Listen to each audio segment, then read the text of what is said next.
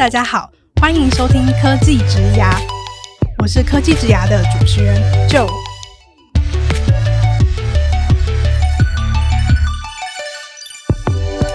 科技职涯是由 CakeResume 制作的广播节目，我们将会邀请在科技、数位等不同领域的工作者来分享他们的职牙故事和个人观点，一起来听听这些精彩的分享吧。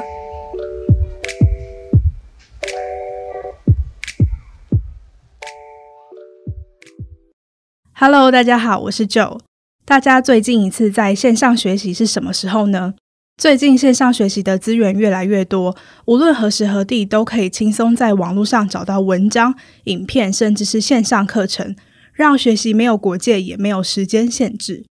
不过呢，不知道大家有没有跟我有一样的想法？有时候学新的东西真的很需要仰赖老师的带领，来帮助自己突破瓶颈。这个时候，能够及时媒合到优秀家教老师的平台工具，就是学习的一大利器。今天科技职涯的来宾 Tony 来自一个月前刚宣布获得四点三亿元 A 轮募资，并准备大举扩张海外市场的 Amazing Talker。让我们欢迎他。Hello Tony。Hello，我是 Tony。是 AmazingTalker 的 CTO，主要负责管理 AmazingTalker 的工程团队，包含前后端 App、SRE，还有 QA，负责所有技术相关的决策。今天这集呢，想要请 Tony 跟我们聊聊 AmazingTalker 从台湾起家迈向海外的里程碑，他个人如何历经 AmazingTalker 产品团队重建的过程，以及他从通讯工程背景到软体工程师，并到今天的 CTO 一路以来的心路历程。首先想问问 Tony，除了我刚刚说到的媒合家教的功能以外，相较于其他的线上平台，你认为对于使用者来说，AmazingTalker 的特色是什么？AmazingTalker 跟其他平台最大的差别在于，我们是以服务教师为核心，平台提供优于业界的分润机制，目的是让优秀的教师能够获得比其他平台更高的收入。我们认为老师是平台很重要的资产。当平台上有许多优秀的老师，自然而然会提高整体学生上课的品质跟学习的体验，也会开始吸引到除了初学者以外，更要求教学品质且经济能力较佳的社会人士跟家长来使用。当容纳了更多学生的客群，也能让老师赚取更多的收入，发展正向的学习生态系。虽然现在市面上有许多服务类型跟我们相似的平台，但其实在市场定位上不太相同。Amazing Talk 是全球线上家教的媒合平台，除了日语、英语和其他学习语言之外，我们还要提供学科、音乐等专业的师资，不同学习需求的学生都能在 main talk 上找到适合自己的家教。那 Tony，你自己是在什么样的契机下加入 Amazing Talk 的？其实，在 Amontalk 刚创立时期，我跟 Amontalk 刚好都在同一个新创的共享空间工作，所以我在 Amontalk 的产品还是雏形的时候，就已经有在关注这个产品的发展。不过那时候我只是一个在旁边看的人。后来，因为我想提升英语的能力，想要找英语母语的家教，所以开始使用了 main talk 的产品。不过一开始其实体验没有很好，因为老师会缺课，但平台很快就知道这个情况后，主动联系我，协助我更换老师。之后也很快找到一位不错的老师，会根据我的学习需求客制化我的课程。我的英文能力也有很大程度的改善。在还没上课前，我的英文很烂，连基本的词汇都听不太懂。我当时就有感受到 Ametalk 这个产品带来给我的影响和改变。后来因为个人的发展，想要转换跑道，刚好有契机认识 Ametalk 成员，他们就推荐我加入了团队。因为我很认同这个产品的理念和价值，所以就成为当中的一员。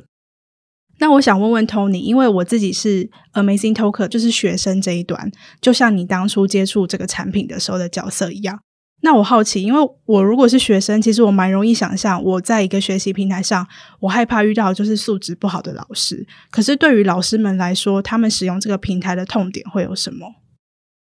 我们观察很多老师最大的痛点是要怎么在平台上找到学生，因为如果老师没有学生，很快就会离开平台。所以我们设计了一套专属老师的功能。第一是让老师具备 promote 自己的能力，培训他们可以怎么样在个人页面放大自己的优势和特点，吸引学生想要来上课。第二是让老师能够主动联系可能对自己感兴趣的学生，提升老师销售课程的转换率。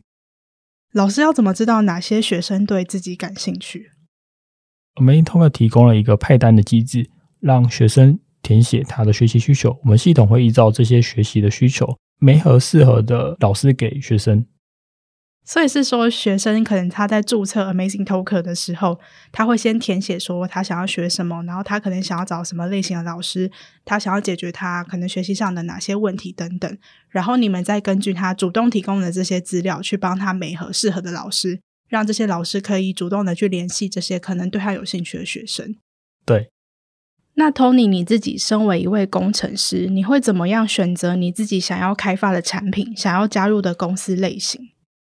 我认为，在决定自己未来职业发展之前，一定要理清自己想要追求什么，喜欢做什么或不喜欢做什么。这很重要的原因是因为我知道我自己有人生有很大部分的时间都投在工作中。如果我都在做自己不喜欢做的事情，我的人生一定会过得很痛苦。其实我本来不是自工背景出身，我在大学的时候一开始念的是通讯工程，当时发现原来自己没有很喜欢偏硬体的领域，因为硬体产品的开发周期都比较长。所以无法在很短的时间内得到回馈。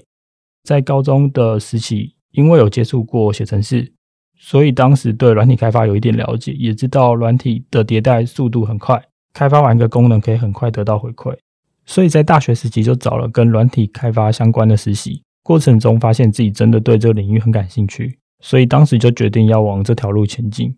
当我订立了目标和方向之后，下一步就是要想尽办法努力让自己可以转系。直到大学毕业的时候，我开始思考自己职涯的发展的选择，重新理清自己的个性，会喜欢在怎样的工作环境。发现自己的个性很容易腻，需要新鲜感，会希望不同阶段可以接触到不同的挑战，也不喜欢局限在特定的框框内，只能执行被指派的事情。最后，希望自己做的产品是可以影响到很多人。所以，当我在选择自己想要开发的产品或想要加入的公司时，第一会考虑产品。我会先选择我自己感兴趣的主题，最好是我自己有使用过。如果能够亲身感受到认同产品的价值，我知道为何而做，才会更有动力去工作，让产品变得更好。所以，过往选择加入的公司也是跟自己的兴趣有关，像是运动类、教育类产品的公司。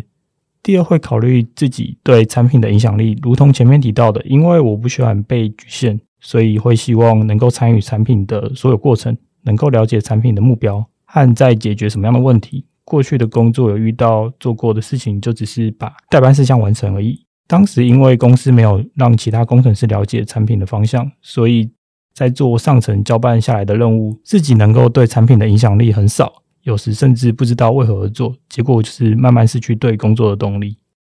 那我想问问 Tony，你在 Amazing Talker 这三年的经验当中，至于你个人的职涯有什么样的里程碑？我是在二零一九年加入 Amazing Talker 担任资深全端工程师，当时产品还没有很稳定，团队也很小，加起来只有十几个人，而工程团队也只有六位。因为团队很小，所以没有明确的分工。我的职责包含了前后端的功能开发，还需要兼顾伺服器的维护。需要参与很多实际执行的工作，过程中让我进一步累积各领域的实战的经验和提升个人的技能、技术能力。而这些经验让我后来有能力设计城市架构和做技术决策。直到二零二零年初，CEO Amber 做了一个很大的决定，决定进行组织的重构。因为当时 CEO 确立 Amazing Talker 未来想要达成的目标，以及达成这些目标，公司需要确立的文化。从目标回推，公司成功的关键是人。因为如果人是对的，公司才有更高的几率达成目标。CEO 希望留在 Main Talker 的每一位成员都能做到自我实现，而非只是在上班。而当时团队的主管跟每一位成员 one on one，了解成员想要达到的目标和方向，确定成员能够在 Main Talker 实现自己的目标，在这里工作对于他的人生是有意义的、有价值的。如果成员表示无法在 Main Talker 做自己想要达成到的事情和目标，公司愿意额外多付一个月的薪资，鼓励。员工追求他个人的目标，最后公司大概有一半以上的人选决定离开，团队的人数从三十多位回到十几个人，而二零二零年以前还在的工程师只剩下五位。所以那一年，我除了要解决产品开发的任务，还需要重新建立工程团队，包含招募工程师等培训的工作，同时累积管理和跨部门合作的经验。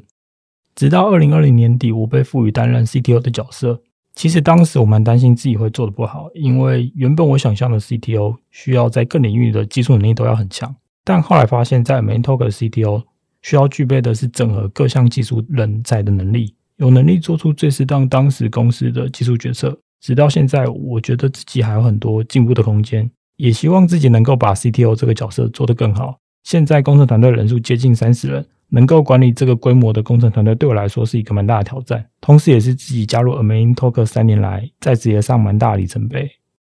那 Tony，你觉得你刚刚提到说你自己还有很多进步的空间，大概是指哪些事情？因为我是工程师背景出身的，所以以往我在解决任务的时候，都是从实际执行面的角度去把任务完成。但现在担任 CTO 的角色，我需要做比较多资源的调度跟团队的沟通，确保这个项目在没有我实际执行的状况下，也可以推进得很顺利。所以我需要培养和团队的沟通默契，我不需要实际执行任务，这个项目也可以推进得很顺利。这是我现在遇到最大的挑战。那以你是一位工程师的角度来说，AmazingTalker 的开发流程或是文化，你觉得有什么样特别的地方？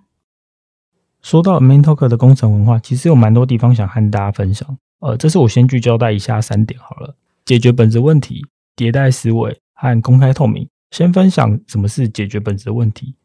在 m e t a l k 的工程师不是单纯的执行角色，只能按照 PM 的需求开发。当 PM 开需求后，我们会需要工程师了解需求背后想要解决什么样的问题，以及问题的背后的原因有哪一些。最后再思考目前的解决方法是否真的能够解决问题，同时符合成本效益。过去有段时间，因为公司当时在进行 SEO 的策略，行销和产品部门的同事需要很频繁的调整网站上的文案。而不同国家有当地的文案，所以每次调整所产生的工作量都非常大。工程师的工作会一直被这类的需求塞满，占据工程师大量的时间。当面对这类重复性很高的工作，可以透过招募工程师去解决。不过，这并没有解决本质的问题，因为问题只是转移到新的工程师身上，他的时间还是会被塞满。而本质的解决方式是让行销和产品部门同事能够自己调整和修改文案。我们很重视成员能不能够将日常工作中重复性较高的工作删除。这里不是指不做，而是指用更有效率的方式去做，或是新的方式可以不用做也能达到同样的效果。至于迭代的思维，通常会联想到 MVP 的精神。MVP 的意思是最小可行性产品。我们能够透过 MVP 用最少的时间、成本或资源验证和解决问题，并且针对结果做出调整迭代。如果以工程师的角色，我们还会考虑 MVP 如何满足架构的扩充性，能够适应未来。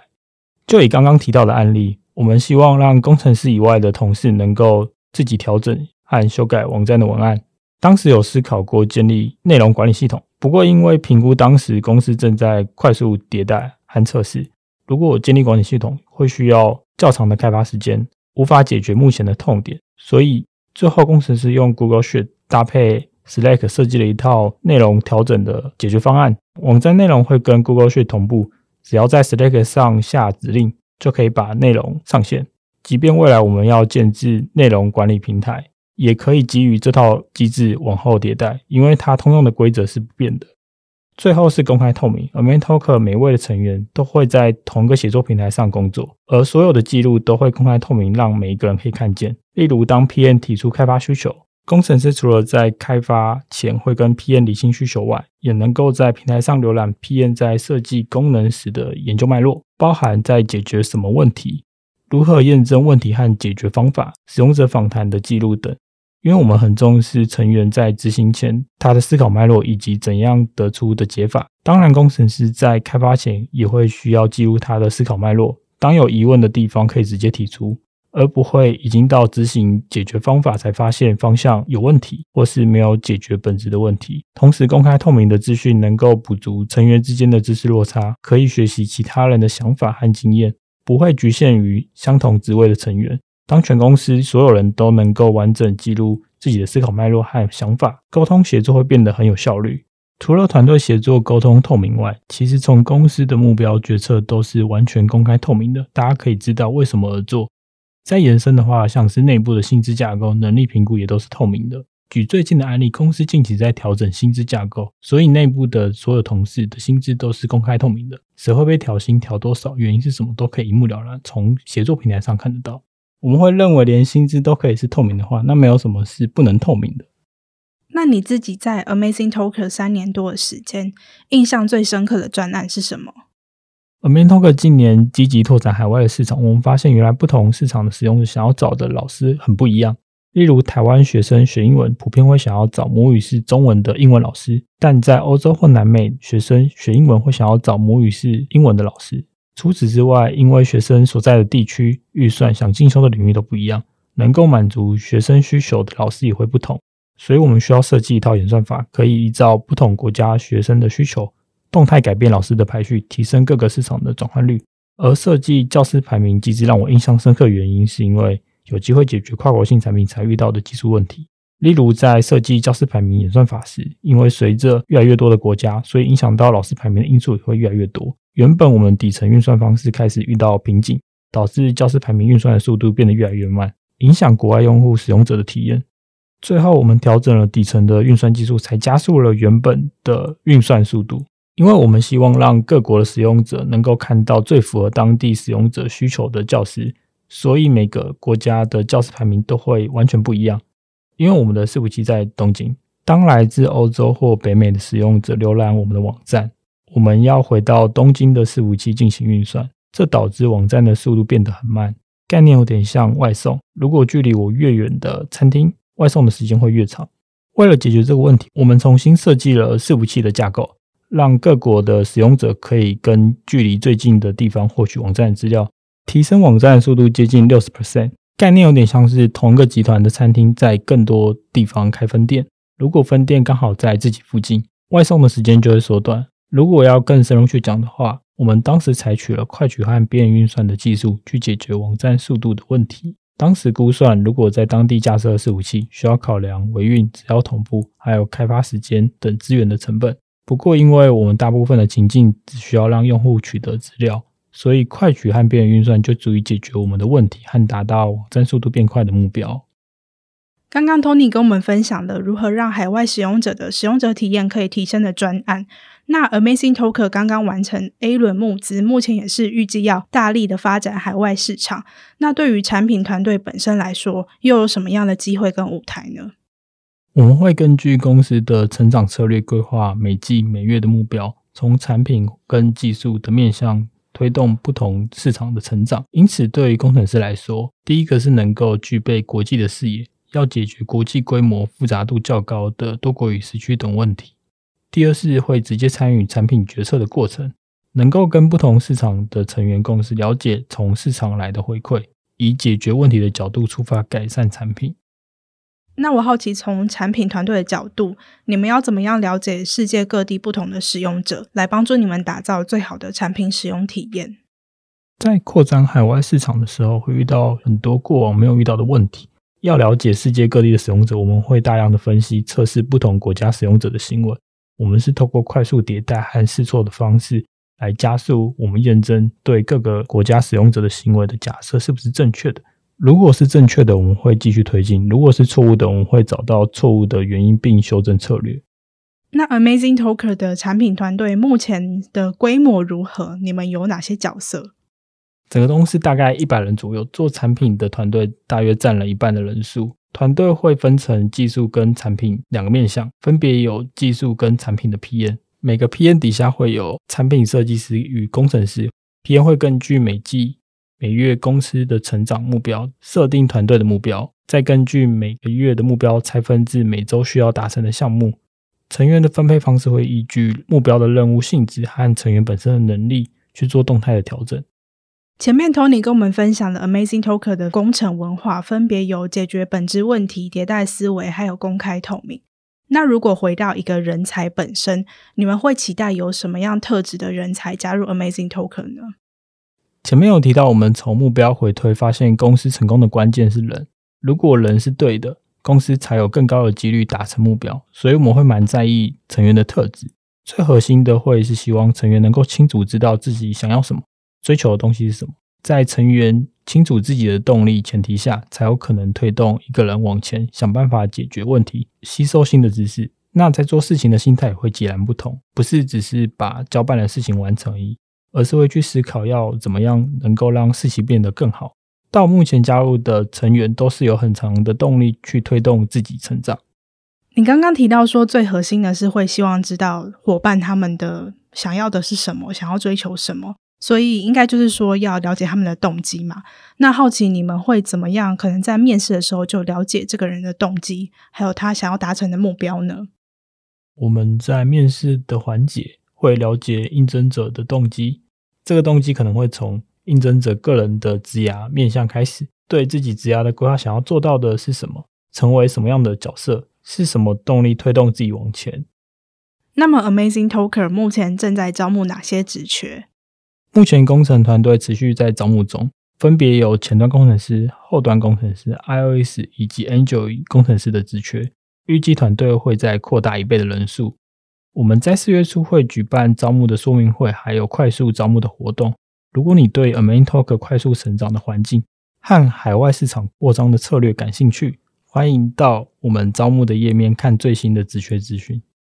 如果大家对于 Amazing Talker 的职缺有兴趣，欢迎持续关注 Amazing Talker 在 Cake Resume 的招募页面。如果想要跟 Tony 交流，也可以在这集的单集简介中找到他的 Cake Resume Profile。那我们今天的访谈就到这边，谢谢 Tony 的分享，也谢谢大家的收听。接下来科技职涯 Talent Connect 会为大家带来更多有趣的内容。如果你喜欢我们的 Podcast，欢迎订阅、追踪和分享。也欢迎到科技职涯的 IG Cake Resume Podcast 和我分享你的想法。我是 Joe，我们下次见。谢谢大家，拜拜，拜拜。